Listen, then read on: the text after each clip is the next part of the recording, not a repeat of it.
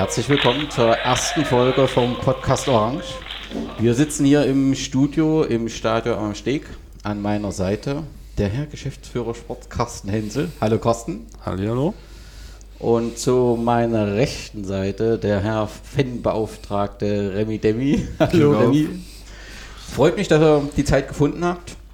Wir wollen mit dem Podcast Orange ähm, ja, einen Podcast für die BSG Wismut Gera anbieten. Da passiert eine ganze Menge.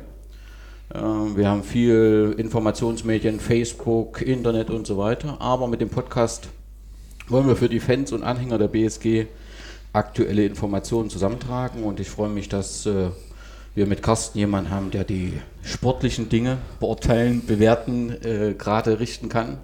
Und natürlich äh, mit Remy jemand, der das aus Fansicht beurteilt. Und äh, ganz zum Beginn wollen wir natürlich einen Rückblick auf die vergangenen Spiele werfen. Bei Jena 2 gab es die erste Niederlage, 1 zu 4. Hm, Alles, was ich so von Jens lese, was ich so höre, ich war nicht vor Ort. Carsten, du hast ja ähm, berichtet, ähm, das Ergebnis klingt dramatischer als das Spiel war, oder? Ja, auf jeden Fall. Ich denke, ähm, nach dem Spiel in Rudolstadt, was sensationell für uns ausgegangen ist, zum zweiten Mal auch hintereinander da gewonnen, war die Niederlage, denke ich, auch einkalkuliert in, in, in, am Dienstag in Jena, obwohl man wirklich sagen muss, ähm, alle, die, die vor Ort waren, über die 90 Minuten, da waren wir über weite Strecken in der ersten Halbzeit besser. Was die Mannschaft aktuell da abruft, physisch, ähm, kann man nur einen Hut ziehen und äh, mit einem Quäntchen Glück wäre sicherlich mehr drin gewesen. Ähm, und ich denke, dass das 4-1 viel zu hoch ist. Ich, ähm, die Niederlage vielleicht dann trotzdem nicht ganz unverdient ist, weil, weil das einfach auch die logische Konsequenz der letzten Wochen war und jetzt ähm, gilt es, alle Kräfte wieder zu sammeln. Alle Spieler sind nicht mehr gesperrt, haben ihre Karten jetzt auch abgesetzt, wie, abgesessen wie Carsten Weiß oder Basti Träger. Und jetzt können wir am Samstag äh, wieder aus dem Vollen schöpfen und ja, hier zu Hause die nächsten Punkte einsammeln für den Klassenhalt. Ja, also ähm, gut, ich meine, Jena 2, das, ja, sagen wir mal so, ähm, das ähm, hat man irgendwie einkalkuliert, weil das ist ja auch äh, unglaublich, was die Mannschaft äh, zu leisten hat. Weil irgendwie habe ich das Gefühl, wir sind im Profifußball und selbst da ist so eine Terminfülle nicht. Das ist ja äh, schon sehr, ähm, ja, also sehr beachtlich, ja, was die Mannschaft ähm, dort macht. Ähm, ja, Jena 2, davor hatten wir Rudolstadt. Das ähm, hat ja nun so viele Fans, haben das nun nicht mitbekommen, äh, aus verschiedenen Gründen. Was war los, Remy, in Rudolstadt? Ja, in Rudolstadt ist es seit Jahren eigentlich immer so gewesen, dass wir auf die Tribüne konnten. Und wir haben uns auch nicht vorher so festgelegt, aber es hat einfach das Wetter auch ziemlich hergegeben, dass wir eigentlich dort unter die Tribüne wieder wollten. Klar. Und die Jahre hat das immer ganz gut geklappt. Und es gab zwar immer zum Anfang diese Verneinung von Verein und Polizei. Und nach einer kurzen Rücksprache, früher auch mit dem Frank und so, wurde das dann eigentlich auf einem kurzen Dienstweg geklärt und wir durften dort immer hin. Und diesmal gab es einen neuen Einsatzleiter, neue Einsatzkräfte und die haben darauf bestanden. Der Verein Rudolstadt hat auch, darauf bestanden, weil wohl letztes Jahr irgendwas beim Torjubel in der letzten Minute wäre einer wohl aufs Spielfeld oder zwei Mann und da hätten sie eine Geldstrafe bezahlt und das wollten sie halt diesmal verhindern. Ja, und so richtig einsehen wollte das aber bei uns diesmal auch nicht, weil es sind genug Einsatzkräfte aus unserer Sicht vor Ort, um das abzusichern. Bei wie viele Zuschauer waren es? 153. Ja. Ja, und da haben wir uns dann schweren Herzens entschlossen, wieder heimzufahren. Und es gab auch eine Diskussion, es waren noch nicht alle dafür, aber die Gruppenmehrheit hat es dann halt entschieden. Wenn ich so an Rudolstadt denke, so eine wir wirkliche Eskalation hat es da eigentlich nie gegeben, oder? Also es war da immer unterm Dach und äh, also aufs Spielfeld kann ich mich auch nicht erinnern. Ich weiß, dass man dann halt über da so eine Bande, ne, dass man da halt Genau. in der letzten Minute drüber äh, Genau. und eigentlich wäre es ja auch kein Problem gewesen, wenn man sagt, man hat da eine Strafe, man gibt die irgendwie weiter. Ich denke, das hätte man auch äh, Ja, und ich denke halt auch, ich meine, es sind immer viele Einsatzkräfte im Stadion oder im Gelände, aber wenn sie dort mal ein paar Leute in die Ecke irgendwo hinten mit abgestellt hätten, wäre das auch zu verhindern gewesen. Und so denke ich, hat Rudolstadt mehr Minus gemacht als die Geldstrafe, die sie letztes Jahr bekommen haben. Also, ja. Ja, weiß ich nicht. Umso ärgerlicher ist es, dass er wohl eins der spannendsten Ja, Spiele verpasst hat. Carsten, du musst einfach jetzt äh, berichten. Erklär mal. Also das muss ja ein Spiel gewesen sein. Ja, also wie man, also hat ja irgendwie Nordhausen-Gefühl gehabt, so vom, vom, vom Drehen, ne? Also oder von der Spannung, ne, vom Drehen nicht, das ist nicht ganz korrekt, aber so von der Spannung auf jeden Fall zum Schluss. Und äh, gut, dann hat er im Prinzip Carsten die zehnte Gelbe auch kassiert, also es war dann offensichtlich Kampf. Sag einfach nochmal was zu Rudolstadt, wie das abgelaufen ist. Ja, ich glaube, alle, die vor Ort waren und ähm, ähm, wo das Wismut-Herz schlägt, äh, haben 90 Minuten gefiebert, weil es eigentlich ähm, gefühlt nie irgendwie einen Spielstand gab, wo man sich irgendwie in dem Spiel sicher fühlen konnte. Ähm, weil selbst nach dem 3-0 wir dann relativ zeitig ähm, dann auch das 3-1 gekriegt haben, ich glaube zwei, drei Minuten später, ähm, dann gefühlt 32 Grad auf dem Platz, die dritte englische Woche, äh, wo man natürlich dann auch immer ähm, dann guckt, na, was macht denn jetzt die Mannschaft und äh, schaffen sie es noch, aber wie gesagt, gerade auch in dem Spiel, was sie da abgerufen haben, bis zur letzten Minute immer wieder gekommen sind. Äh, ähm, ich hatte dir ja, glaube ich, davor noch den Zusammenschnitt geschickt vom Ja, letzten Jahr, ja. Äh, wenn ich einfach wieder über nochmal dran denke, was auch der Juster da wieder gehalten hat. Das war letztes Jahr, hat er uns da ähm, eigentlich den Sieg äh, gehalten. Dieses Jahr da hat er zweimal wie ein Handballtorhüter gehalten mit dem Fuß ähm, und dann noch einen über die Latte gekratzt. Einfach spektakulär. Ähm, und ähm, ich sag mal, letztes Jahr war ja das Rudolfstadt-Spiel auch wie so ein, so ein Beginn Ja. ne, da, Mhm. ähm, zwischen Verein und, und der Wismut-Szene und äh, deshalb war es ein bisschen schade. Ja. Ne, dass, dass, dass wir nicht hinten raus äh, richtig alle gemeinsam miteinander feiern äh, konnten. Aber ich glaube, es hat wieder ein, war wieder ein spektakuläres Spiel dort, was äh, ja mit der ganzen Vorgeschichte, mit allem drum und dran, wo ich auch sagen muss, wir, wir sind ja zusammen äh, da mit dem Auto gefahren im, im, im Vorstand, äh, wo wir da den Gartenweg reingekommen sind und schon die ersten drei Sixpack-Autos gesehen habe. Ich dachte, was ist denn hier los? Also war auch jetzt im Vorfeld keine Sicherheitsberatung oder irgendwas äh, oder irgendeine Annahme, dass hier irgendwas passieren könnte. Ne? Und ähm, ich kann mich letztes Jahr noch daran erinnern, da stand ich selber äh, bei Raffas Schuss im Winkel, war ich selber 30 Meter auf dem Platz, ähm, weil das einfach aus der Emotion heraus war. Das war schon ein bisschen, bisschen komisch, vor allen Dingen, wo wir dann vorm Stadion waren und dann unsere Fenster eingekesselt waren. Ähm, wo man ja immer mal gucken will, vielleicht ist auch schon was passiert, dann irgendeine Reaktion, aber ja, fand ich ein bisschen komisch, gerade auch mit der Vorgeschichte aus dem Hinspiel. Aber ist nur eine Geschichte und ich glaube, dass wir, dass wir jetzt äh, das Heimspiel gegen, gegen Bernburg wieder vereint zu Hause äh, hoffentlich dann auch einen Heimsieg feiern können. Aber ich meine, wenn du so ein, also Rudolstadt spielt ja eine sensationelle äh, Rückrunde, letztendlich genauso äh, wie unsere BSG, muss man auch mal sagen, die das auch über die Jahre dann irgendwie hingekriegt haben zu stabilisieren. Ne? Die, die einmal da, wo sie aufgestiegen sind, dann unten reingerutscht waren und dann irgendwie reagiert haben. Und ähm, so jemand zu schlagen oder zumindest schon mal auf Au mehr als auf Au Augenhöhe sich zu begegnen, das spricht ja für unser Team. Ja, also und ähm, du hast den Juster angesprochen, ähm, der, wo ich das Gefühl habe, irgendwie, der hat so einen sensationellen dritten Frühling oder so. Also das ist, aber die Namen, die man relativ selten hört, weil sie halt noch nicht in der Torliste auftauchen. Also ich finde halt, ähm, äh, Robert Paul ist äh, also ein ruhiger, ganz konzentriert, was er dort hinten macht.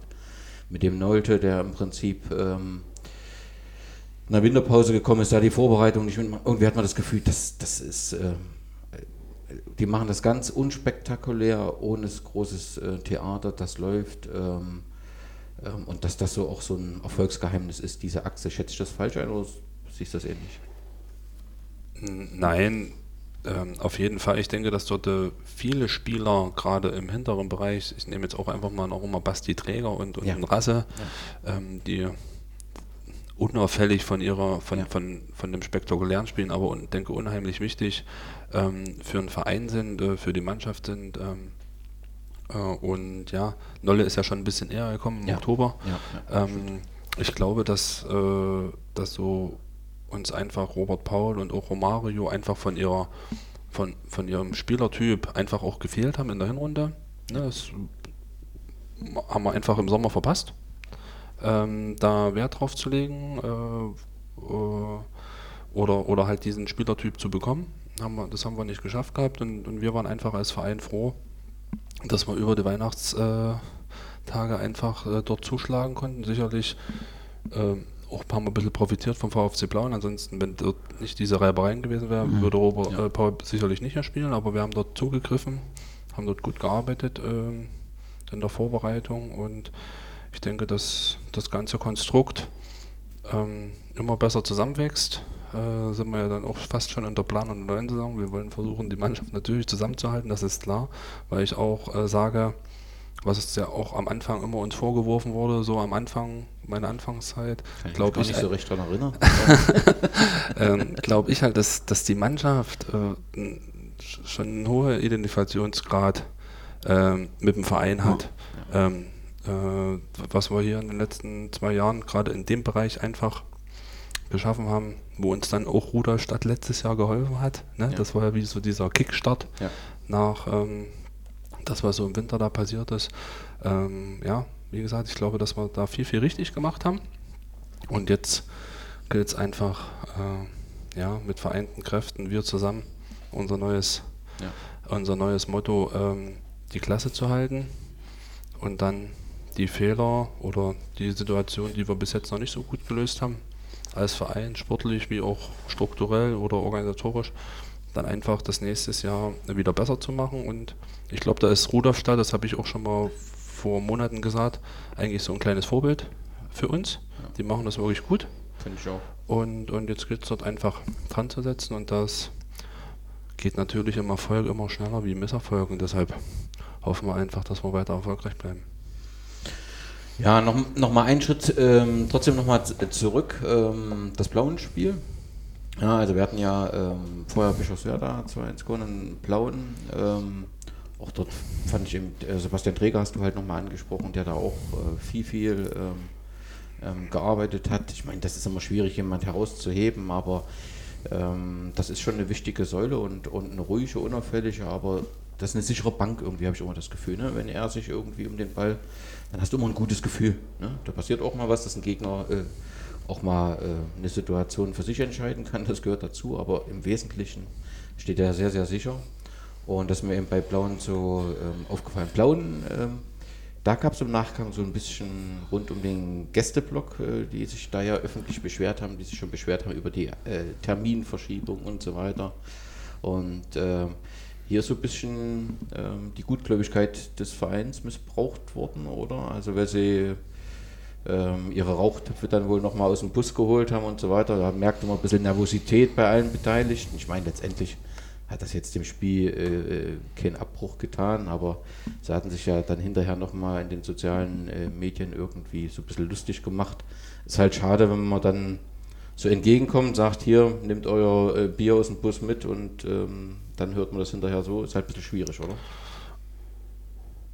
Ja, das ja prinzipiell schwierig. Ähm, zu den Rauchtöpfen will ich mich jetzt nicht äußern. Ich okay. fand, ich habe das Spiel hinter der Trainerbank lange verfolgt und ich fand es eigentlich ein richtig geiles Oberligaspiel ja. äh, mit, äh, mit unserer Seite am Fanlager, äh, äh die 90 Minuten Pambuli gemacht haben.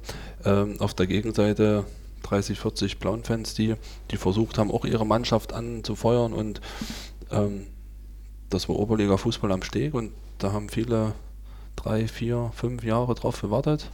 Ähm, und äh, ich könnte das jede Woche haben. Vielleicht noch, dass wir die Bedingungen wirklich schaffen, das stimmt. Dass wir vielleicht ja auch mal 100 Gästefans empfangen können in dem mhm. Spiel und äh, natürlich auch die Verantwortung an unserer Seite, dass wir irgendwann mal nicht 350 Zuschauer haben, sondern vielleicht 500. Und dann kann es richtig geil werden. Wenn dann das Ergebnis dazu immer dann auch meistens noch stimmt. Ja, ist das realistisch mal so? Also so nach dem Eindruck Blauen ist das realistisch, dass du, ähm, dass wenn, wenn die Gegner Fans mitbringen, das haben wir ja nicht so häufig, ne? Äh, Sandersdorf bringt ein paar. Stendal. Stendal, gut, ja.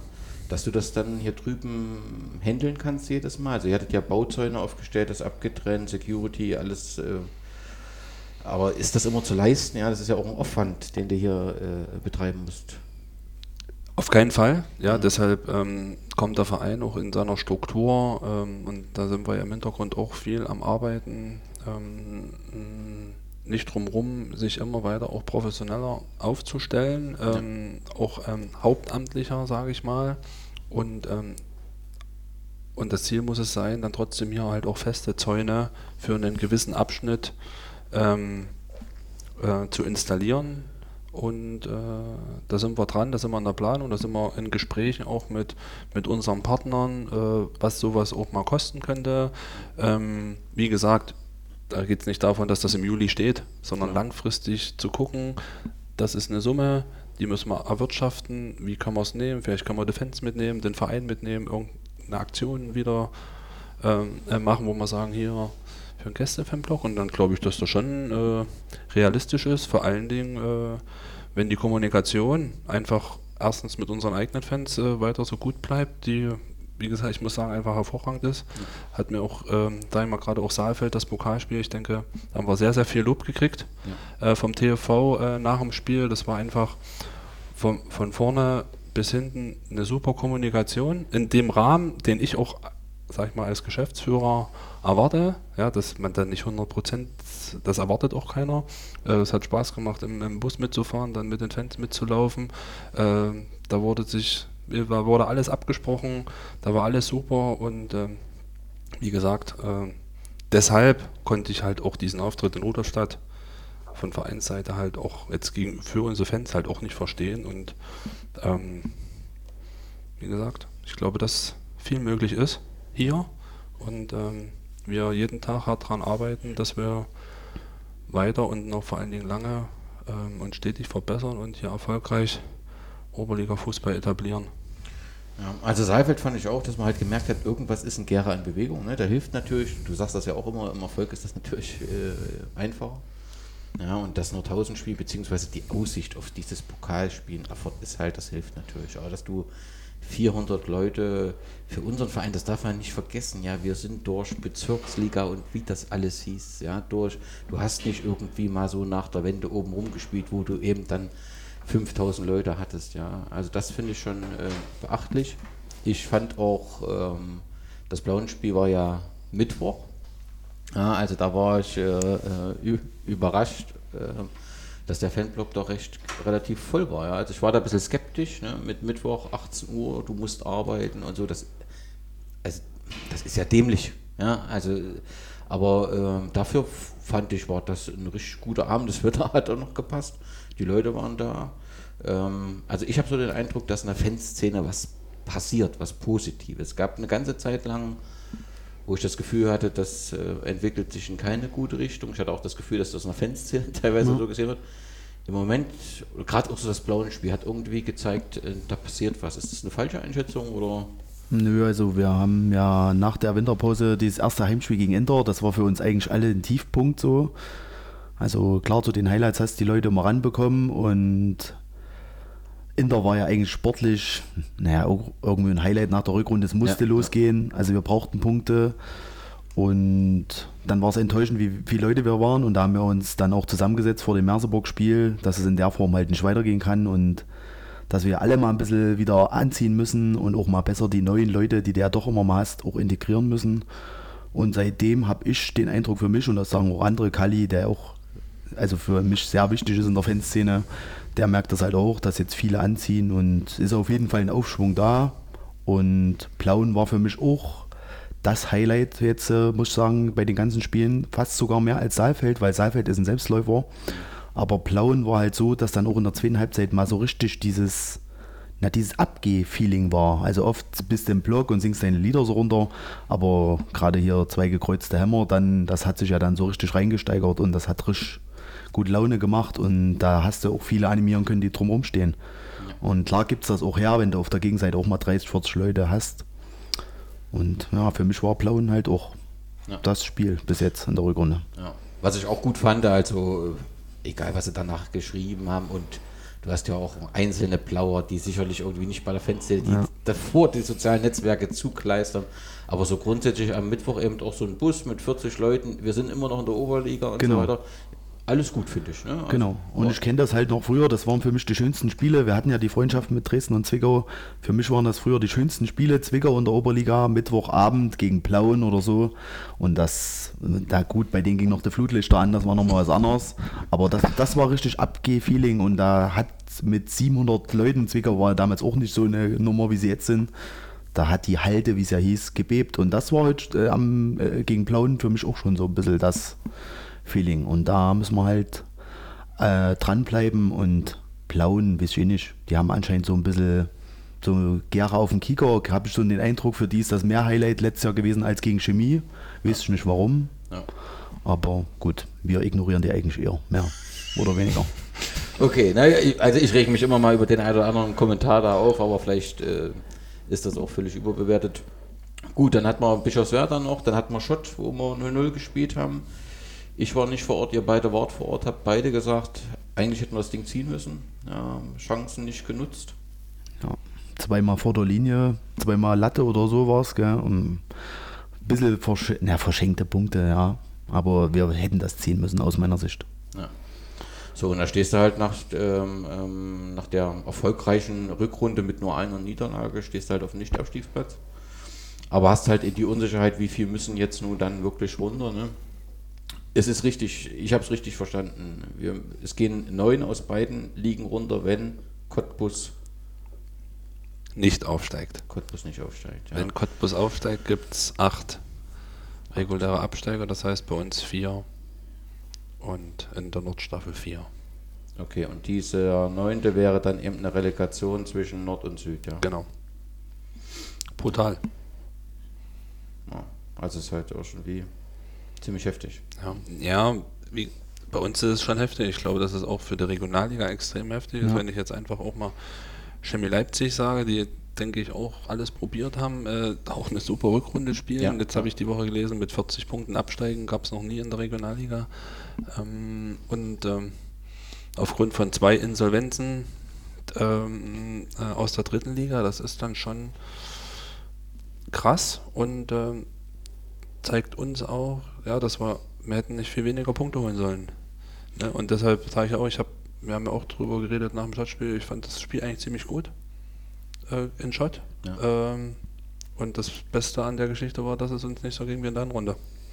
Hm. 88. Minute 0-1 und ähm, den Konter gab's auch in dem Spiel. Zwar ein bisschen eher, ähm, dann nicht ganz zu Ende gespielt, aber fand das Spiel eigentlich ganz gut und, und auswärts muss man dann auch manchmal zufrieden einfach sein, im Hinblick auch englische Woche. Ja.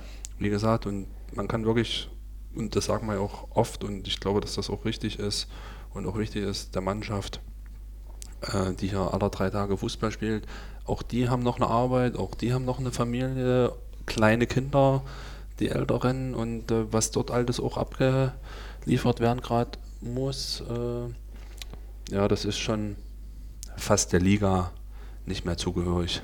Ne? Aber da kommen wir ja dann später auch nochmal, glaube ich, drauf, auf, Ja. dass sich der NOV da auch ein paar Gedanken macht und ähm, auch Gedanken wer machen muss, weil Bayern zeigt uns, wie es auch anders gehen kann. Ne? Und da geht es jetzt nicht mal, wenn es mal ein extremer Winter ist, ne? aber es gibt ja fast jedes Jahr quasi so ein paar Probleme und das kann man, denke ich, schon ein bisschen anders strukturieren. Okay. Kommen wir noch drauf. Erstmal nochmal, im Prinzip, wenn wir jetzt so die Rückrunde abschließen, letztes Spiel, Jena 2, Bericht Jens Lose, Romario, verletzt, die Saison nicht mehr einsetzbar. Ich hoffe, das ist ein Irrtum. Ist es einer oder ist es keiner? Das ist leider keiner. Ähm, der Romario war schon beim, beim Doktor äh, Striegler in Leipzig, ähm, geht am Montag nochmal in die Röhre. Ähm, Kreuzband ist wohl ausgeschlossen, aber ähm, ein Innenband oder ein Meniskus ist wohl realistisch. Da reden wir zwischen vier und sechs Wochen. Da sind wir auf, bei Ende Mai. Eigentlich schon eher, ja. Eigentlich kann man einen Haken dran machen. Leider. Okay. Ein paar positive Nachrichten, die hat du schon gesagt, die beiden Kartenstrafen sind erledigt. Carsten kommt wieder, Sebastian kommt wieder.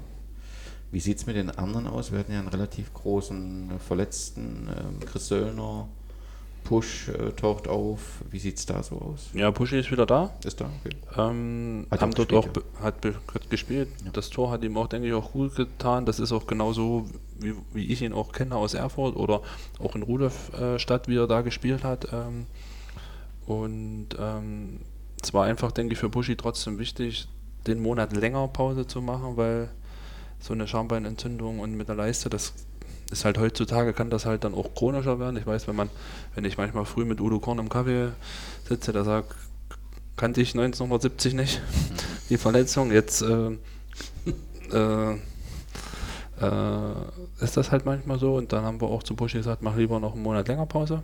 Auf jeden Fall noch dabei. Wurde behutsam gut aufgebaut und ähm, war jetzt gegen, gegen Jena da und für ihn persönlich denke ich einfach auch ein guter Einstand ähm, dort und wird uns jetzt in der, in der, in der Schlussphase dann im letzten Klar. Drittel hoffentlich helfen und äh, er wird uns auch helfen. Da bin ich mir sicher. Ähm, okay, du hast jetzt zum zweiten Mal schon irgendwie Afford reingebracht, ne? mit Insolvenz und äh, mit, mit Puschi. Da muss ich nochmal, du warst wie lang Trainer bei RWE 2? Zweieinhalb Jahre, also in Erfurt. So, du kriegst das, U19 hast du, glaube ich, U19 Bundesliga und zweite meiner Mannschaft. Genau. So, du hast es ja auch alles, nehme ich an, mit verfolgt, kennst das alles. Aber das ist ja schon insgesamt ähm, ziemlich heftig, muss man sagen, was passiert, weil ähm, ich sehe im Moment keine Lösung. Ne? Also jetzt hat ja der Präsident, weiß nicht, ob du das so mitbekommen hast, ein Gutachten äh, machen lassen, dass der Aufsichtsrat gar nicht mehr wirklich im Amt ist. Die sind ja alle zurückgetreten, um dann eine Wahl zu machen und neu zu wählen. Ging dann eben Streit Aufsichtsrat äh, und Novak, aber also es kommen überhaupt keine guten Nachrichten. Ja, ich meine, so eine schwierige wirtschaftliche Situation ist alles nachvollziehbar, aber dass irgendwie im Rahmen des Insolvenzverfahrens dann irgendwie so eine Aufbruchstimmung. Ne? Die Fans zeigen das, also die äh, singen ja und, und, und versuchen irgendwie so einen Draht zur Mannschaft trotz der Situation. Aber das, ähm, die Führung ist für mich ein Desaster nach außen. Also es ist keine Werbung um neue Sponsoren, sondern eher, du sagst ja mit dem Verhalten, kommt ja nicht zu uns. Ähm, aber weshalb ich dich halt nochmal anspreche, weil so ein Knackpunkt war für mich das Thema zweite Mannschaft. Ähm, siehst du das ähnlich gut? Du bist vielleicht auch ein bisschen subjektiv, weil du hier die zweite Mannschaft, aber ich finde, ähm, es so ganz ersetzen, auch wenn das viele machen oder scheint teilweise modern zu sein, so ganz einfach ist eben diese Zwischenstufe nicht zu ersetzen, oder? Auf jeden Fall, äh, es hat damals auch keiner verstanden. Klar, dieser, dieser Hype, sage ich mal, der Bundesligisten oder Zweitligisten, dass jetzt ähm, vielleicht Dynamo Dresden dann sagt, aus der Oberliga werde ich nie jemanden in die zweite Bundesliga bringen oder Bayer Leverkusen, die das ja angestoßen haben. Ja. Wir machen aus einer Oberliga West, weiß jetzt nicht, ob die da spielen, aber ähm, machen wir keinen Champions League-Spieler. Das kann ich total nachvollziehen, aber gerade hier im Osten mit dem System Sportschule, ähm, wo ja viele quasi auch die, die auf die Sportschule gehen, ein Jahr länger machen müssen, weil wenn sie von irgendwo herkommen, die dann ja definitiv das eine Männerjahr, das erste Männerjahr, ja quasi noch ihr Abitur machen. Beispiel Timo Slavik, also mir brauch, ich brauche da gar nicht so weit gucken. Timo Slavik ist ein richtig guter Spieler. Wir sind total froh, dass er hier ist mit 19 Jahren. Ähm, und dass der keine Chance gekriegt hat, im Drittligakader letztes Jahr zu sein, sondern nach Gera wechseln musste. Bitte, bitte, bitte. Ich, ich, Darf, alles gut, ich verstehe das. ich sage das jetzt einfach mal so, ich habe ihn ja nun auch ein bisschen begleitet. Unser Glück, Ja, auf jeden Fall. unser Glück, aber das macht eigentlich Ja. das, das, das, die, äh, das Desaster von, von Rot-Weiß Erfurt einfach, oder nicht auf Erfurt, ich denke, da kann man, wenn man Chem- über Chemnitz redet oder so, dann findet man auch Beispiele, aber das ist so ein ausschlaggebender Punkt. Ähm, so ein guter Junge, ein, ein williger Junge, der, den kannst du früh um eins wecken und kannst sagen, äh, wir rennen jetzt, rennt der. Das- und ähm, den schickt man weg, obwohl er noch in Erfurt Abitur machen muss. 100, 200 Meter vom Trainingsplatz weg wohnt, äh, im Internat, ähm, und holt dann einen Spieler von irgendwo in der zweiten Mannschaft fürs Doppelte oder fürs Dreifache Geld, der dann auch das ganze Jahr nicht spielt. Ähm, aber das Thema hatten wir halt die, äh, die Zeit, wo ich dort war, auch schon.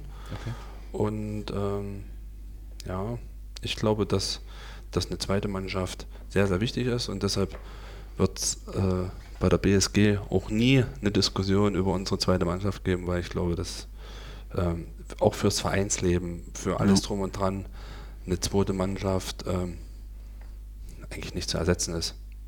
Weder für uns und ich glaube auch nicht für noch professionelle Mannschaften, weil halt auch in Erfurt ähm, oder ich war in Halle ja auch U23-Trainer, eine hohe Identifikation einfach auch mit der U23 war. Da waren viele Jungs, die in der D-Jugend angefangen haben, äh, es nicht geschafft haben nach oben, aber dann wenigstens Oberliga bei der zweiten Männermannschaft gespielt haben. Und das geht halt komplett verloren und dann irgendwann mit 4, 25 dann nach Dachwig-Döllstedt wechseln. Also das ist ja alles total legitim. Ja. Aber solange wir sie Schule machen oder vielleicht eine Ausbildung bei einem Sponsor, auf jeden Fall auch eine Identifikation für den Club sind. In einer trotzdem relativ professionellen Liga. Okay.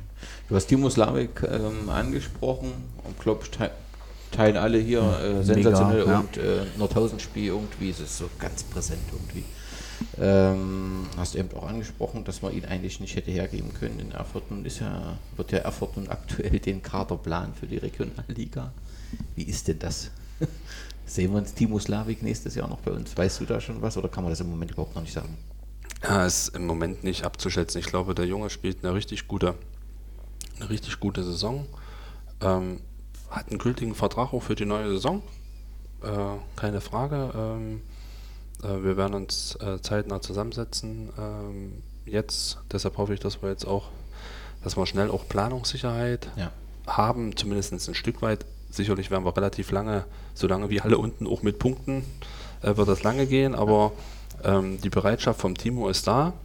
Ne? Sicherlich äh, ein Spieler seiner Qualität, des Alters, äh, fällt in jede U23-Regel noch eine Weile, ist sicherlich auch attraktiv. Ähm, aber er hat einen gültigen Vertrag bei uns für die neue Saison, ähm, wo, wir, wo ich erstmal froh bin, dass wir das auch so gemacht haben. Ich glaube, dass, das, dass wir das auch jetzt so in ziemlich gut gemacht haben Schön. ähm, dass wir wenigstens so ein bisschen die Hand drauf haben. Aber wie gesagt, wir sind uns alle einig, äh, so einen feinen Jungen, der, der hierher gekommen ist und äh, jeden Tag 90 Minuten für einen Verein rennen würde, ähm, äh, wie gesagt, die Spiele, die uns in Erinnerung bleiben, ähm, sind ja da, werden wir sicherlich keine Wege, äh, keine Steine in den Weg legen, wenn irgendwann ein höherklassiger Verein sagt und sagt, Timo Slavik hat Perspektive für Liga 4 oder noch mehr. Ja. Aber auf jeden Fall müssen sie auch mit uns reden. Und das ist in dem Fall einfach wichtig für uns. Genau. Und bei so einem Pokalsieger zu spielen ist ja auch nicht ganz verkehrt. Okay, äh, vor uns steht Bernburg und Eilenburg wieder mal ein Samstag, Dienstag, ne, mit dem 1. Mai. Ähm, ähm, Bernburg gewinnt plötzlich, also irgendwie ist das ja, äh, die gewinnen ja alle. Grischow gewinnt sensationell ständig, ich weiß nicht so richtig, was in Grischow passiert ist. Ähm, ähm, Bernburg gewinnt. Ähm, Blauen, ich glaube 6-0, 5-0, keine Ahnung. Auf 6-1, jeden Fall, oder? 6-1, Ja. auf jeden Fall äh, mehr als wir dachten. Stender jetzt nochmal. Müssen wir trotzdem gewinnen, oder? Also ich denke, Bernburg spielt, glaube ich, die beste Saison, seitdem sie dabei sind. Die waren eigentlich immer unten drinne. Und ja, die haben auch hier den Carsten Kohlmann vorne drin im Sturm, der bei Dortmund schon Erstliga gespielt hat. Und auch so, also die kommen recht stabil dieses Jahr her. Also ich weiß nicht gewinnen. Also ich bin eigentlich froh über jedes Spiel, was wir nicht verlieren. Okay. Und ich denke mal gegen Bernburg, die halt sehr gut drauf sind, würde ich auch einen Punkt nehmen. Und wenn wir dann in Eilenburg wieder so einen Überraschungskuh landen wie in Rudolstadt, passt das eigentlich auch. Okay. Carsten? Ja, ich, ich bin da auch äh, ein bisschen bei Remy. Ich glaube, das, was wir überhaupt nicht brauchen und was die Mannschaft auch gar nicht hergibt, ist irgendwie Druck zu machen. Ja. Weil ich glaube, dass jeder sieht, dass die Mannschaft total klar fokussiert ist.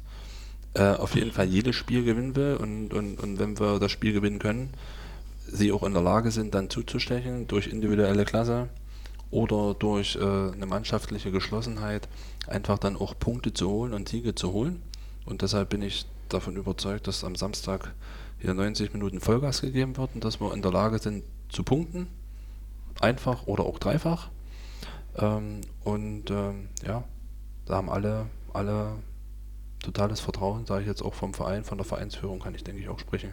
Und ähm, ja, zu den Ergebnissen, was du am Anfang hattest, ähm, der Fußball ist, denke ich, verrückt 2018, weil man kann ja nicht mal Real Madrid gegen Juventus Turin das Rückspiel richtig tippen. Mhm. Ja, und wo alle sagen, ja klar, sicher 2-0 ist kein Problem. Ähm, und genauso ist es in der Oberliga. Da gibt es in jeder Liga, ja, dann gewinnt ja sogar Hamburg mal ein Heimspiel. Äh, also es ist alles möglich. Ja.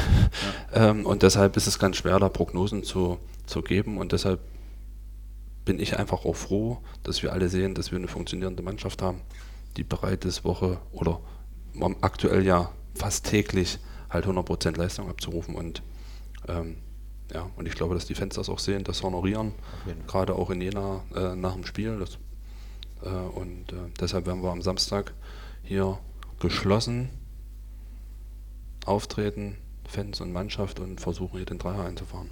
Okay. Du hast angefangen, wer gewinnt Champions League?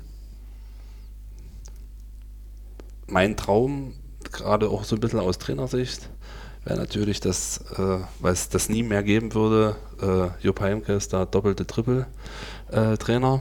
Äh, ähm, ist immer noch möglich, äh, aber haben natürlich jetzt ganz schön das Verletzungspech auch wieder in der entscheidenden Phase.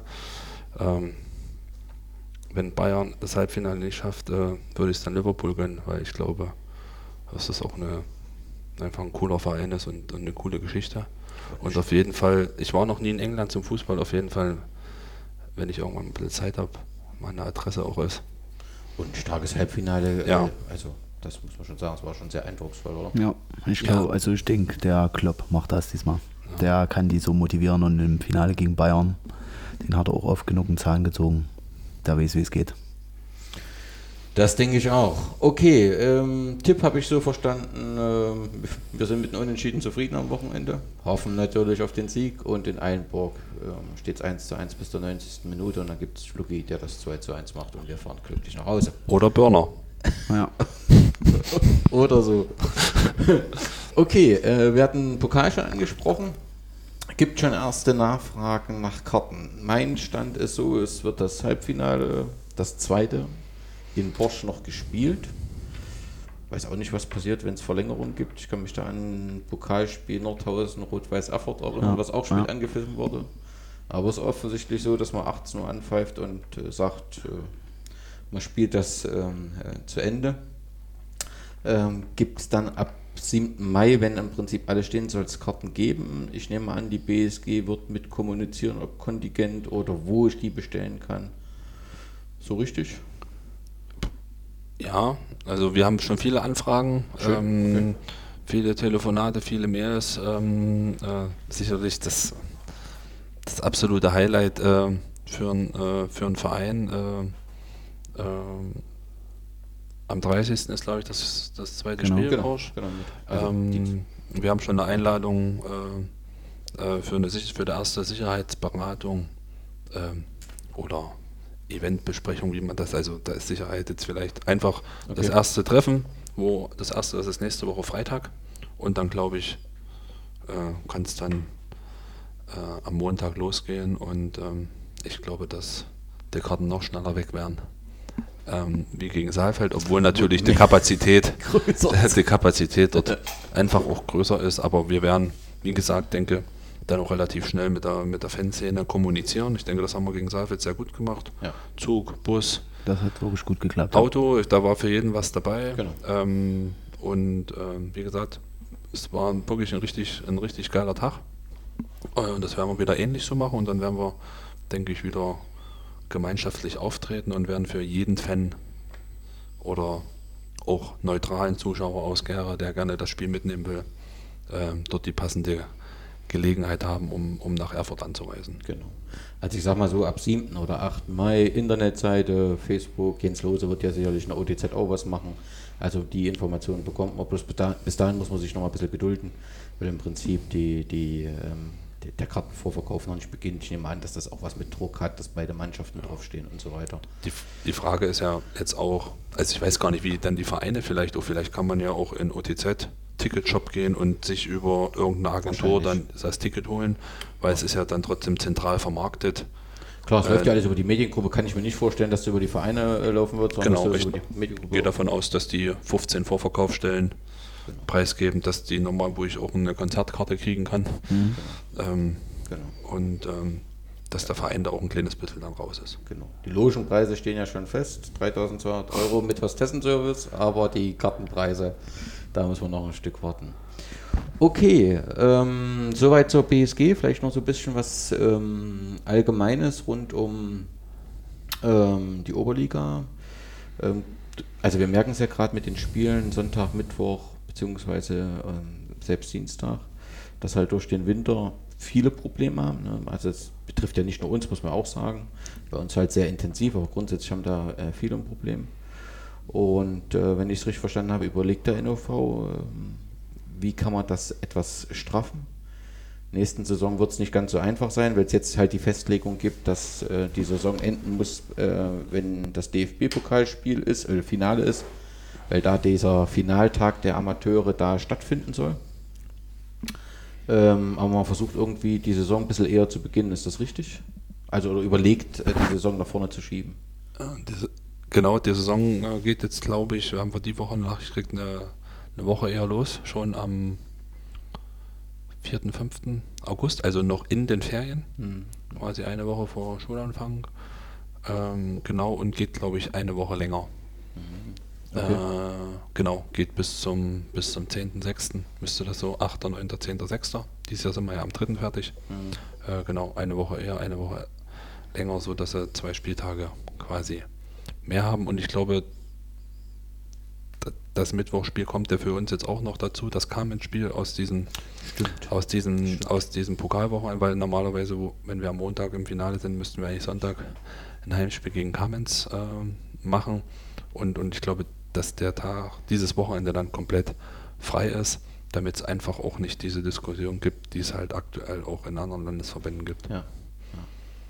Stimmt, das Kammerspiel ist verlegt, ja, das habe ich gesehen. Ähm, ja, aber so gru- grundsätzlich, da wird ja sehr schnell auch der NOFV kritisiert, machen wir ja auch häufig. Aber ich meine, für den Winter kann er letztendlich nichts. Und diese Saison ist halt, im Prinzip müsste er die Saison verlängern. Ich habe ist das denn so einfach möglich? Ich meine, die Spieler planen alle natürlich auch ihren Urlaub. Also das geht ja auch nicht einfach so, da gibt es dann auch wieder Ärger. Ja? Natürlich kannst du jetzt sagen, gute Entscheidung ist nach äh, eher anzufangen. Argument dagegen wäre, es sind Ferien, das kostet in der Oberliga auf jeden Fall Zuschauer. Ne, hast nicht so eine gute ähm, Atmosphäre. Ist halt auch schwierig, eine Lösung zu finden. Ne? Also von Vereinsseite auf jeden Fall, klar, man kann jetzt da zehn Minuten philosophieren und man weiß alles besser, wenn man dann selber in der Verantwortung ist äh, und dann vielleicht von irgendwo noch ein paar Schranken und dann kommt der DFB und dann kommt noch die FIFA, weil vielleicht gibt es in der Oberliga Nord einen Nationalspieler aus Liechtenstein, ja, die, diese Problematik gibt es ja, Okay. ne, der dann äh, in quasi in der Woche noch ein Vorbereitungsländerspiel hat gegen Ja. Andorra, weil das halt Länderspieltag ist und dann sagen die halt, dann so muss es halt sein. Ich glaube, dass wir dort alle nicht in der Materie stecken, was es dort alles für Richtlinien gibt, was es für Vorschriften gibt seitens DFB oder dann noch höhere Verbände. Ähm, aber irgendwann muss man sich schon mal Gedanken machen, ähm, ob, äh, wie man das regeln kann. Und ich glaube, dass jetzt einfach so das zu verlängern, das ist schon schwer. Ne, weil dann sind wir trotzdem im Amateurbereich, da gehen alle arbeiten, da müssen alle im Dezember einen Urlaub oder in vielen Bereichen muss man ja schon den Urlaub fürs Jahr planen und äh, das dann immer auch der Familie zu verkaufen, das für Fußball zu opfern, ist schon schwer. Ja.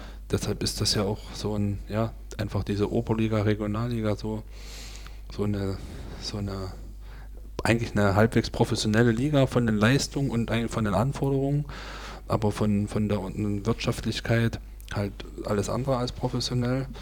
Und das ist überall, wo man Kompromisse machen muss, gibt es welche, die finden es gut und dann gibt es welche, die finden es schlecht. Und ähm, oder günstig oder ungünstig. Und ja, wie gesagt, wenn wir weiter so positiv durch die englischen Wochen kommen, ähm, haben wir das halt dieses Jahr in Kauf genommen.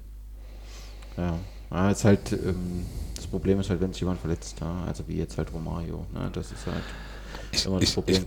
ich, ich glaube, dass es vielleicht gar nicht so mit diesen Spielterminen eine Rolle spielt. Äh, vieles war jetzt bei uns ja auch sicherheitstechnisch Ja, bedingt, stimmt, dass wir nicht stimmt. in Halle spielen konnten auf dem Kunstrasen. Ja. Auf einmal geht's. ja, Da passiert auch nichts, wie gesagt. Äh, wir haben das dem NOV auch mehrmals gesagt, dass wir eine gute Kommunikation haben, dass unsere Fans ähm, im Stadion und um Stadion äh, verträglich sind, ähm, dass dort auch nichts mehr passiert. Ähm, und das blauen Spiel konnten wir nicht auf Kunstrasen machen wegen Ja. der Sicherheit, was ich das Alles ist das gut. Einzige, Alles was ich gut. verstehen kann. Alles gut. Ne? Aber Aber, jetzt ja Halle dann- 96, pff, die englische Woche war sinnlos. Genau. Hat doch hervorragend funktioniert, alles gut, alles entspannt. Genau. Und selbst unser Heimspiel gegen Inter, wo alle Sorgen vorneweg hatten. äh, Sorgen hatten und die Schweißperlen, war, war eigentlich auch ein geiles Spiel. Natürlich. Geiles Ergebnis, äh, auf dem Kunstrasen eng, Ja. gute, gute, gute Stimmung. Zuschauerzahl war gut. Es war ein Ja. Top-Spiel, ja. Ich glaube, dass, klar, dann brennt mal wieder einer durch, egal wo. Und dann dann, dann, ja. dann sagen alle wieder, aber ich glaube, ich glaube, dass man, dass dort der NOV einfach vielleicht ein kleines bisschen entspannter sein sollte, mit den Vereinen wie uns jetzt zum Beispiel einfach auch nochmal in die Kommunikation gehen. Wie gesagt, da auch ein großes Dank, sag ich mal, an Lars, ähm, an Lars Weber, der dann dort auch gesagt hat, ich begleite. Äh, also wir hatten doch da gute Lösungen, ja, und ähm, die Fans haben der einmaligen Busfahrt zugestimmt.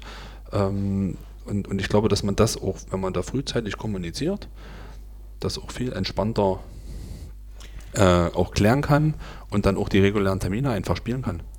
Ja, und du musst, du musst ja echt, als ich das Spiel gestern ja gesehen habe, äh, du hast ja dann nicht, hat, sieht man ja alles nicht mehr.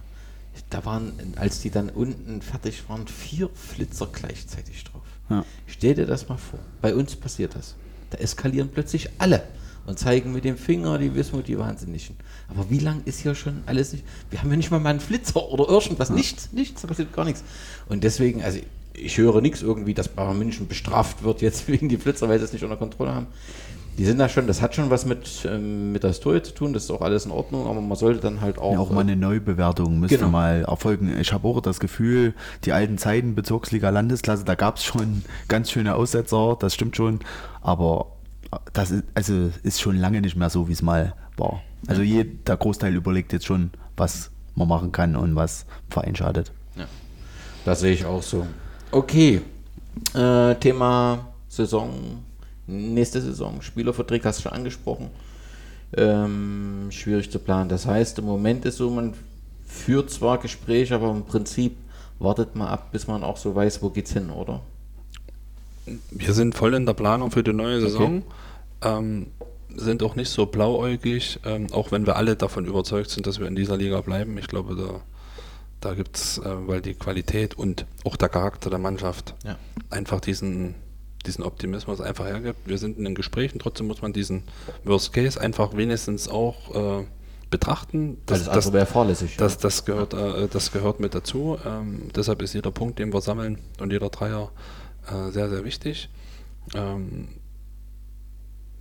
ja, wir sind in Gesprächen. Ähm, da ist auch schon viel passiert. Ähm, aktuell ist es so, dass wir erst mit den verdienstvollen Spielern reden. Okay. Das heißt, mit der aktuellen Mannschaft, die aktuell hier alle drei Tage Vollgas gibt, äh, bevor wir mit ähm, neuen Spielern reden. Das ist einfach auch der Wertschätzung, ähm, muss einfach auch da sein. Und ähm, das wird jetzt zeitnah passieren. Und ähm, so wie die Spieler auch Zeit haben, wie es mal klappt, auch mit der Arbeit, ähm, vor dem Training, nach dem Training. Ähm, ich glaube, da ist der Rahmen auch da. Und, und da muss man nur halt wirklich gucken, ähm, ob ein junger Spieler vielleicht eine andere Idee hat, äh, eine Herausforderung, eine Liga weiter oben äh, äh, schaffen will. Ähm, da muss man dann halt reden. Aber ansonsten bin ich guter, guter Dinge, dass wir wieder einen Großteil der Mannschaft zusammenhalten und dass dann trotzdem in der Oberliga im Sommer fünf bis acht Neuzugänge einfach auch Mannschaft zusammengehalten bedeutet. Okay. Weil es sind, sind einfach Regionalliga, Oberliga sind Fluktuationsligen. Hm, Ähm, das stimmt. Und, ähm, und ich gehe davon aus, dass wir einen großen Teil halten werden. Die Signale sind positiv. Die Mannschaft zeigt dass Ja. sie zusammen Fußball spielen will. Und ähm, da sind viele Dinge zu, äh, passen da sehr, sehr gut. Der Verein wird, denke ich, immer besser. Ja. Das verschmelzt mit der Fanszene immer mehr, wo was auch total wichtig ist. Und äh, ja, ich bin da zuversichtlich und äh, denke auch, dass wir irgendwann zeitnah die ersten Personalien bekannt geben. Ja, das wäre glaube ich, nicht ganz äh, verkehrt. Das habt ihr ja in den vergangenen Jahren immer mal gemacht. Ich weiß, es ist eine besondere Saison. Ne? Aber schön wäre es natürlich, wenn, wenn Frank mit dem Team im Prinzip weiterarbeiten kann, weiterentwickeln kann. Und äh, wenn das so wird, wie du das ankündigst, dass der Großteil zusammenbleibt, das wäre natürlich äh, wichtig, damit man im Prinzip die Tendenz so auch fortsetzen kann, ja, und dass sich das immer weiter zusammenfügt. Und äh, du wirst immer jemanden verlieren, das habe ich auch mittlerweile verstanden, ja. Und ähm, das auch gar nicht zu verhindern ist ja, gerade wenn du ihn nach oben verlierst, auch ehrt ja dann den Verein oder zeigt, wie gut hier gearbeitet wird. Ähm, aber wenn der Großteil zusammenbleibt, kannst du dich eben auch als Team weiterentwickeln. Ne? Ja, auf jeden Fall. Wie gesagt, ich denk, denke, dass jetzt aktuell auch immer jeder guckt, was in Neugersdorf passiert, was macht Petro, ja, was macht Blasix. Ja. Ne? Ähm, wichtig ist, dass, dass wir nach oben Spieler abgeben. Und wenn wir Spieler nach unten abgeben, muss es immer deutlich nach unten sein, weil dann heißt es immer, da will noch einer nochmal zwei Jahre ausklingen lassen und geht dann vielleicht irgendwo, geht irgendwo aufs Dorf. Aber ich bin da zuversichtlich, dass wir das alles gut hinkriegen. Klinker geht äh, zu Nordhausen aus Magdeburg. Ja. Also da hatte ich immer so, also finde ich auf jeden Fall äh, bemerkenswerten Transfer. Äh, sind ja viele, die sagen, Nordhausen wird nächstes Jahr ziehen, die Regionalliga. Ob das dann alles so kommt, ne? du weißt nicht, was mit Energie passiert. Ähm, aber auf jeden Fall wird das schon eine heftige Regionalliga. Du hast einen definierten Aufstiegsplatz.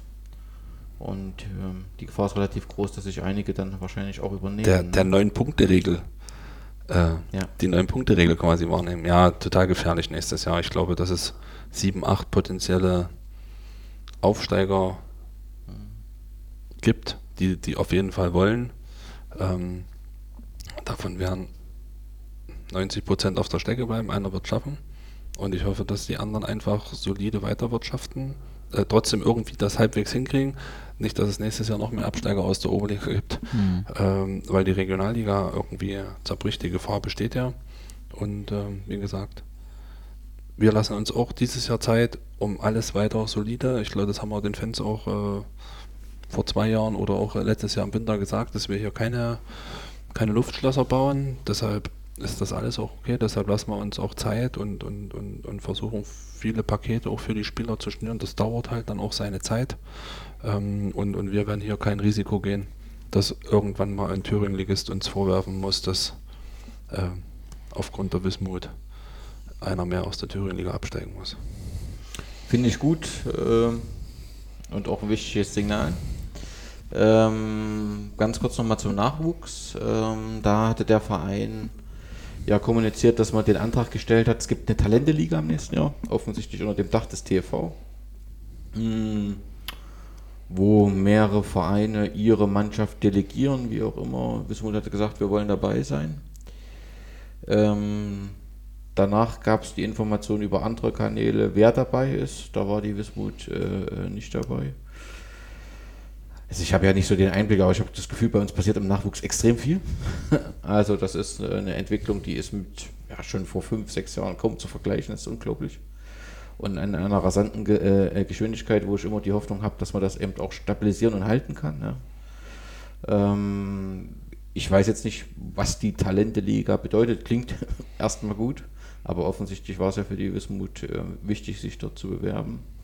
Was sind die Gründe, dass wir dort nicht drin sind, beziehungsweise was müssen wir tun, um da drin zu sein?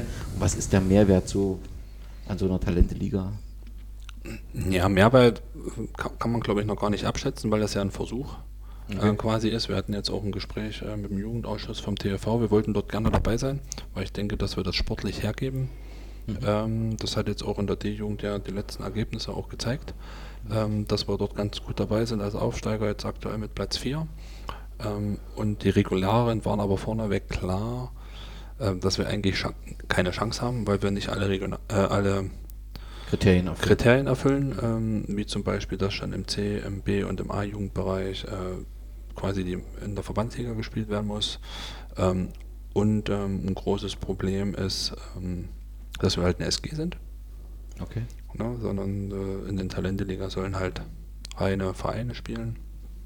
Ähm, und äh, das müssen wir uns mal überlegen wie man, wie man das handeln kann. Da gibt es sicherlich Möglichkeiten. Da gab es jetzt auch schon die ersten Gespräche, ob man diese Regel vielleicht auch lockern kann. Ähm, aber ich glaube, dass wir allgemein im Nachwuchs ähm, Und da rede ich jetzt ja auch nicht von der Wismut, sondern wir haben ja bewusst die Nachwuchsakademie äh, gegründet, um, um vereinsunabhängig zu sein, um viele mitzunehmen. Äh, ich denke, dass das sehr, sehr gut angenommen wird im Umfeld. Wir haben da viel Zuspruch ähm, und denke, sind dort sportlich ähm, und gerade auch was das Vereinsleben, ja, was ja wirklich zwei, drei Jahre auf der Strecke geblieben ist durch, ja, man wusste ja gar nicht, wer wo trainiert, weil, ja. ähm, weil wir einfach ein verstreuter Haufen waren. Ja. Ähm, und jetzt so das erste Jahr hier so zusammen sind, ähm, einfach gut ist und wir werden das ganz entspannt aufbauen von unten nach oben, ohne dass wir dass wir große, großen Druck oder so haben, weil ich glaube, dass, es, dass wir auch alle wissen, dass die Nachwuchsarbeit sehr, sehr wichtig ist für einen Verein, für die Innovation in der Stadt, für eine, eine erfolgreiche zweite Mannschaft, aber dass es unter den aktuellen Gegebenheiten im Großfeldbereich halt auf Kreisebene oder Verbandsebene halt wirklich aktuell schwer ist, einen Oberligaspieler zu entwickeln, der auch nachhaltig dann Oberliga spielt, also quasi für immer ja. Oberligaspieler ist. Sicherlich mal ein Spiel machen oder zwei Spiele machen oder mal 20 Minuten reingeworfen oder so. Ist sicherlich, da gibt es aktuell jetzt schon Spieler äh, und wir werden das ganz behutsam aufbauen, versuchen die Vereine der Stadt mitzunehmen. Geht zum Fußball deiner Stadt, ist ja ähm, auch unser Slogan seit, seit Jahren. Und ähm, wie gesagt, bin da zuversichtlich, dass wir da auch jedes Jahr äh, einfach Schritte nach vorn machen. Okay. Ja, das glaube ich auch. Ähm, letzt, vorletzte Kategorie, äh, Schwachsinn ähm, des Monats. Ähm, für mich Schwachsinn des Monats ist ähm, dieser Artikel, also der äh, FC Jena hat in, im Stadionmagazin einen persönlichen Kommentar, ne, kann man ja machen, dann ist man ja als Verein im Prinzip oder als GmbH nicht verantwortlich, aber ich äh, rund um dieses Pokalfinale gemacht und hat eben äh, in dem Kommentar wurde halt erklärt, dass ähm, dieses Pokalfinale in Erfurt ähm, nicht zielführend ist, weil es ist ein größerer Polizeieinsatz notwendig ähm, durch frustrierte äh, Erfurt-Fans und äh, dass das eben ne für negative Schlagzeilen sorgt und ähm, ja, ähm, das doch viel besser wäre, das äh, in einem anderen Ort äh, vorzumachen. Und das äh, ist für mich in keinem Zusammenhang irgendwie schlüssig. Ähm, also das jetzt allein auf, also Fakt ist, dieses Pokalfinale, da, es gibt da ein Sicherheitsproblem. Das hat aber in erster Linie nichts mit Erfurt-Fans zu tun. Also ich bin jetzt kein Fan des FC Rot-Weiß Erfurt, aber man muss die nun auch in der aktuellen Saison nicht für alles Schlechte irgendwie heranziehen. Wenn ich mir das Derby-Hinspiel angucke im Steigerwaldstadion und die Schlagzeilen dazu, lief das eher noch in Ordnung. Wenn ich mir das Derby-Rückspiel im Ernst-Abel-Sportfeld anschaue, gab es da die Schlagzeilen. Das hatte natürlich was mit der Pyro-Aktion zu tun, der Erfurter Fans hatte aber eben auch was mit der Gewalt aus dem Jena-Block gegen die Polizei zu tun. Und ich finde, da sind wir alle gefordert, als Vereine, sowohl Jena, wenn es denn Jena wird, als auch Gera, darauf hinzuwirken. Denn das, das, große Problem wird die Anreise werden. Beide Fangruppen äh, Gruppen müssen dieselbe Zugrichtung nehmen. Da muss die Polizei eine Lösung finden, wie auch immer. Ja, dass es da nicht eskaliert. Aber da jetzt die Erfurt-Fans ranzuziehen, finde ich äh, schwi ziemlich äh, schwierig und halte ich für einen schwa absoluten Schwachsinn des Monats. Ähm, wir sollten beide Vereine, also wenn Jena Gera spielen, vor unserer eigenen Haustür spielen, mit unseren Fangruppen reden, auf die besondere Bedeutung, auch mediale Bedeutung, denn wir sind dort im Prinzip in der ARD und werden halt bundesweit wahrgenommen und sollten uns auf uns konzentrieren, finde ich. Und äh, es äh, gefällt mir überhaupt nicht, wenn er überhaupt keine Art von Selbstreflexion oder selbstkritisch ist. Und deswegen fand ich diesen Kommentar ist für mich der absolute Schwachsinn des Monats. Habt ihr was, was euch geärgert hat? Hm, eigentlich jetzt nichts, was mit Fußball zu tun hat. Und privaten brauche jetzt nicht erzählen. Da gibt es genug. Aber ja, also die Ruderstadt-Ansetzung fand ich schon ein bisschen sehr fragwürdig. Wie war das? Also ich habe da aus mehreren Artikeln gelesen, dass wir beantragt haben, das zu verlegen. Ist das richtig? Auf den Samstag? Oder ist das falsch? Nein, prinzipiell war, war das Spiel ja auf den Mittwoch gelegt. Ja. Oder wir wollten Mittwoch spielen. Ähm, das ging in jeder leider nicht, weil die Frauen-Bundesliga um 14 Uhr vor 360 Zuschauer ähm, ans Abel-Sportfeld. Das Jena-Spiel sollte dann Genau, okay. genau. Wo wir dann mit, äh, mit dem NLV geredet haben, gab es nur die Entscheidung entweder Dienstag in Jena, also quasi der kurze Wechsel zu Rudolstadt oder am Donnerstag in Jena, dann hätten wir jetzt nur, hätten wir quasi heute gespielt und würden jetzt am Samstag gegen Bernburg spielen und dann haben wir einfach ähm, auch mit dem Frank äh, geredet und das war eine, fast eine Entscheidung zwischen Pest oder Cholera. Äh, haben wir dann gesagt, ähm, dann spielen wir am Dienstag. Ja. Ähm, die Anfrage nach Rudolstadt Samstag äh, gab es. Ähm, alle wissen aber, dass Rudolstadt ihre Heimspiele, seitdem sie in der Oberliga sind, Sonntag sind. Okay. Äh, da bin ich denen jetzt auch nicht böse. Sicherlich können die sagen Samstag, ne, ist keine Frage. Ähm, aber das ist nicht das Problem der Ansätze und das ist auch mein Schwachsinn des Monats. Also Sonntag in Rudolstadt, Dienstag in Jena, da muss es. Ja, ich weiß nicht, wo das Problem ist, wenn die Frauen-Bundesliga 14 Uhr spielt, dass wir Mittwoch 18.30 Uhr in Jena spielen auf unterschiedlichen Plätzen. Ich weiß nicht, wie viel. Wie 374 waren zu dem Spiel. Ja, und also bei uns waren es 107. Keine Ahnung. Ähm, äh, gab keinen Stadionsprecher, der das durchgesagt hat. Ich habe auch nicht nachgeguckt. Wie gesagt, ich glaube, dass der NOV sich Gedanken machen muss in unserer Liga die Sicherheitskonzepte, ja, um dort einfach vielleicht auch das mal ein kleines Bild zu lockern. Vereinzelt machen sie das ja auch okay. schon. Ähm, sag ich mal, wenn ich jetzt einfach uns jetzt auch mal nehme, wo sie dann schon mal sagen, gerade mit Steine am Steg kommen, da drückt man nochmal ein Auge zu und da habt ihr nochmal ein paar Wochen Zeit. Die machen das schon. Ähm, aber dass es dort halt klare Regelungen gibt, dass, ja, das zwischen den Fanlager vom USV Jena und der Wismut. Was passiert, weiß ich jetzt nicht. Ja. Ähm, okay. ja, sicherlich hat das rechtliche oder vom Ordnungsamt oder von irgend wird wieder irgendeine Verordnung geben, wo nie einer unterschreiben wird, die außer Kraft zu setzen, weil wenn der Tag X kommt, wo einer was passiert, dann will es wieder keiner gewesen sein. Ähm, das ist in, der, in Deutschland in der Bürokratie so, das erlebt man ja auf vielen, vielen Ebenen. Ja. Aber ich glaube, dass das, ich glaube, dass man in der Oberliga ähm, einfach sicherheitstechnisch ein paar kleine Abstriche machen muss, sicherlich auch immer an Defense appellieren muss, äh, dass die dann die lange Leine auch nicht ausnutzen. Kann ich aktuell für unser Fernsehen sprechen, dass sie das nicht machen, dass das gut ist. Und deshalb kann man aktuell eigentlich mit uns als Verein auch ganz entspannt umgehen. Ja. Okay, letzte Kategorie, das Respekt-Dings des Monats. Ähm, also grundsätzlich muss man sagen, dass man großen Respekt vor der Leistung der Mannschaft haben muss. Also eine Rückrunde, ich denke, das ja. sind wir alle gleich, dass das ähm, sensationell ist, was dort geleistet wird und gerade eben auch die, gegen Bischof Förser siehst, ja, also die, ist der Spitzenreiter der Oberliga und wenn ich die Punkte abstelle, mit großer Wahrscheinlichkeit ein möglicher Aufsteiger, wenn sie das mit ihrem Stadion hinbekommen, dass sie überhaupt ähm, die Kriterien äh, erfüllen für die Regionalliga. Und wenn du da auf Augenhöhe spielst, das ist schon irgendwie sensationell. Ne? Da muss man schon Respekt haben. Du hast ja auch gesagt, Carsten, die Identifikation.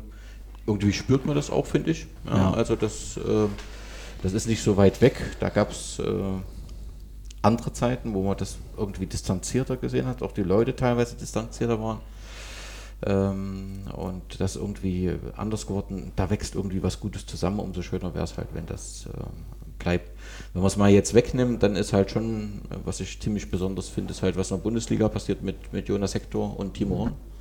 Dass die halt bei Köln unterschrieben hat, das äh, finde ich so ungewöhnlich heutzutage. Also das ist ja eigentlich überhaupt nicht mehr so an der Tagesordnung. Gerade äh, Hector, der ja äh, durchaus andere Chancen hatten, als wenn ich es richtig gelesen habe, hat auch Tuchel bei ihm angefragt, ja, ihn da zu holen. Das finde ich schon sensationell und auch mal ein gutes Signal so in dem ganzen Sport, dass Leute sagen oder Spieler sagen, ich bleibe bei meinem Verein und merze meinen Fehler, für den ich ja mitverantwortlich bin. Ich meine, Köln, da ist mehr passiert, da hat die Vereinsführung ein paar Fehler gemacht und so weiter.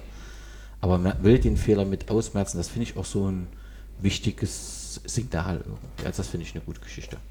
Gibt es sonst Dinge, die im letzten Monat, wo die sagen, die sind bemerkenswert, die muss man nochmal erwähnen? Hm, nee. Gut, dann nehmen wir das einfach so. Dass, ähm, also ich finde das auch gut. Okay. Ähm, mit, mit, mit Köln, weil es einfach auch ein sympathischer Verein ist. Podolski hat es ja damals auch äh, quasi äh, vorgemacht. Ähm, und ähm, gehe jetzt davon aus, dass du mir jetzt eine Vertragsverlängerung ähm, von einem verdienstvollen Spieler von uns äh, aus dem Kreuz leiern wolltest. Damit kann ich leider noch nicht dienen. Aber ich glaube, das ist da, wir haben es ja auch alle schon mehrmals gesagt, auch in dem Bereich viele gute Ansätze in unserem Verein geben wird. und ähm, gehe davon aus, dass der Tuchel bei uns nicht anrufst.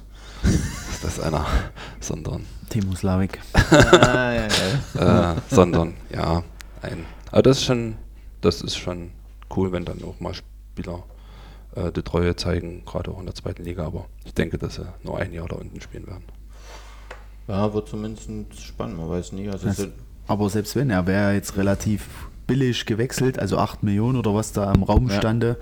Selbst wenn er jetzt verlängert und würde im Sommer trotzdem ein unmoralisches Angebot noch bekommen und geht, hat er ja trotzdem für den Verein nochmal, genau. er hätte es ja einen leichten Weg haben können und wahrscheinlich auch selber mehr Geld einstreichen können. Ja. Also ist schon mal eine ungewöhnliche Aktion. Genau, das finde ich auch. Okay, damit sind wir ähm, mit der ersten Folge äh, des Podcast Orange ähm, durch. Eine Stunde und fünf Minuten. Ähm, Nochmal eine Ankündigung. Am Samstag sehen wir uns alle im Ettel- und Partnerstadion am Steg. ETL, Freund und Partnerstadion am Steg, Danny. So, genau, das ist der Ort. Scheiß, Scheiß Kommerz. Arthur Becker Stadion. Nein, nein, wir sind ja wirklich äh, froh, dass wir auch so viele Unterstützer haben. Das ist ja echt äh, gut, das hätte man beim Respekt ja auch nochmal sagen können. Das ist äh, Wahnsinn, was der Verein da macht. Also wir kennen ja die Geschichte, wenn du einfach mal guckst, 2011, wenn du so überlegst, wer stand da auf der Internetseite. Also äh, tolle Sache, ähm, auch dass äh, uns auch ähm, äh, ETL im Vorstandsarbeit unterstützt, ne, mit ähm, da als Schatzmeister. Das ist schon sensationell. Also deswegen am Samstag 14 Uhr das Team unterstützen. Ähm, Bernburg ist ein Gegner, der auf jeden Fall hier auch mit breiter Brust auflaufen wird. Das heißt, wir, wir sehen tollen Fußball und äh, hier wurde ja gesagt, wir sind mit dem Punkt zufrieden. Vielleicht klappt eben auch mehr. Ähm, auf jeden Fall wird es ein spannendes Spiel. Ja, das heißt, wir sehen uns Samstag. Euch sage ich vielen Dank. Vielen Dank, dass ihr euch die Zeit genommen habt äh, für die erste Ausgabe. Und ja, wann die zweite Ausgabe folgt, das müssen wir dann schauen. Äh, wir wollen es mindestens jeden Monat Ich schaffen. denke, kurz vorm Finale gegen Borsch. Da gibt es eine, so da gibt's eine Sonderausgabe aus Bosch.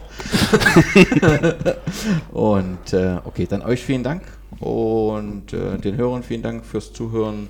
Und ja, äh, bleibt der BSG gewogen und bis bald. Glück auf. Glück Glück auf. auf.